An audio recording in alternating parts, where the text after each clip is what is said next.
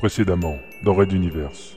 Pourquoi donc votre immensité s'est-elle alors donné la peine de venir partager notre misérable existence de réfugiés prisonniers au travers de l'Exode?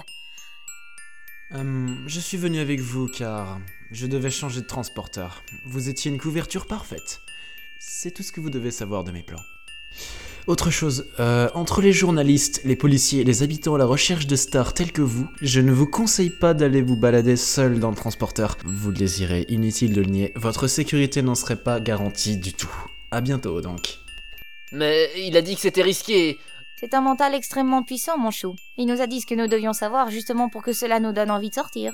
Elle ajouta, un sourire en coin. Je n'avais pourtant aucune intention d'aller me balader. Raid Universe. La plus grande saga galactique jamais racontée au podcast. Chapitre 12. Dernier pas, premier pas.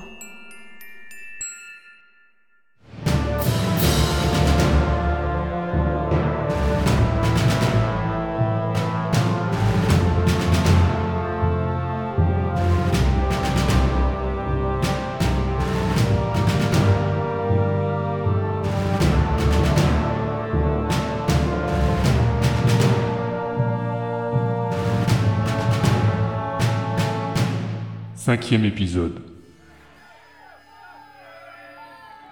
Ils nous ont retrouvés Vite, par la ruelle hurla Phil alors qu'on entendait derrière eux les cris des journalistes et autres amateurs de célébrités. La chasse au couple avait débuté quasi immédiatement alors qu'ils sortaient discrètement de la zone contrôlée par les miliciens de Momumba.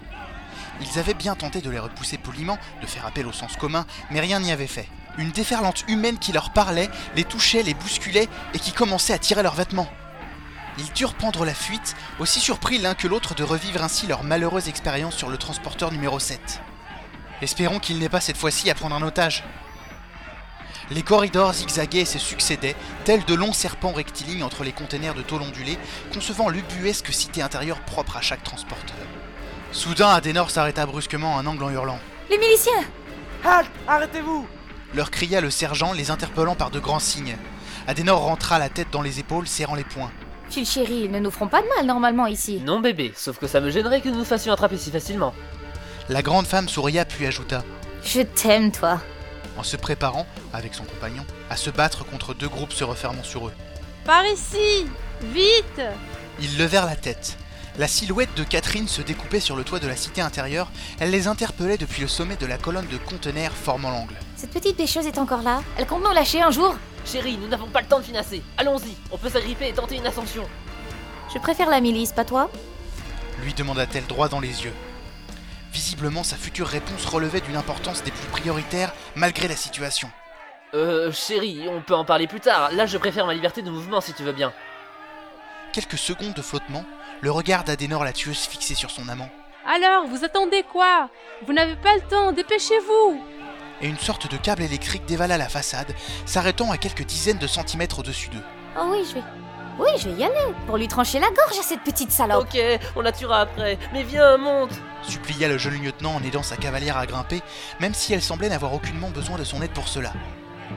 L'ascension ne dura que quelques minutes, tandis que leurs poursuivants tentaient l'escalade pour les plus téméraires, ou simplement cherchaient l'entrée des containers d'habitation pour grimper par les escaliers pour les Vous autres. voilà, vite Prenez ma main cria Catherine en l'attendant à la compagne de Philgood. Mais contre toute attente, c'est elle qui fut tirée en avant et se cogna le front contre celui de la jeune femme du Texas. Malgré le choc qui résonnait dans son crâne, elle entendit ces mots hachés et durs comme du métal. C'est mon homme. Tu le touches, tu lui tournes autour, tu la guiches, tu le regardes, je te transforme en chair à pâté. Est-ce clair? Oui, madame Eut-elle juste le temps de répondre avant d'être repoussée violemment en arrière, tombant sur le sol, restant muette sous le choc. Adenor aida Phil à son tour, puis elle a négligemment détaché le câble que la petite Catherine leur avait décellé du mur pour les aider. Celui-ci fila tomber dans la ruelle et on y entendit quelques cris. Ceux qui escaladaient la façade à leur poursuite devaient vivre un moment difficile, les uns entraînant les autres. Droite et fière, Adenor toisa les deux autres de tout son long. Et maintenant, petite, nous allons où?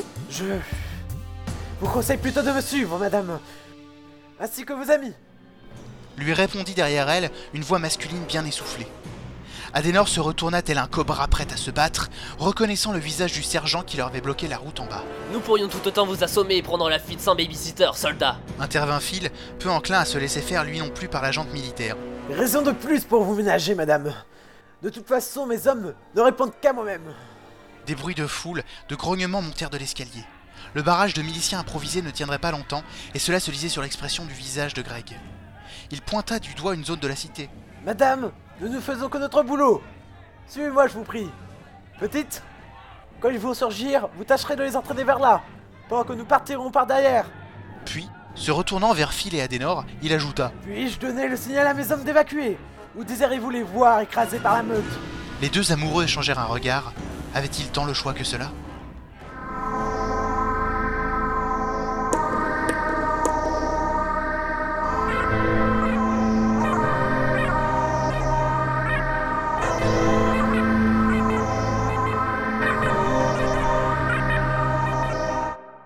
Red Universe. À suivre.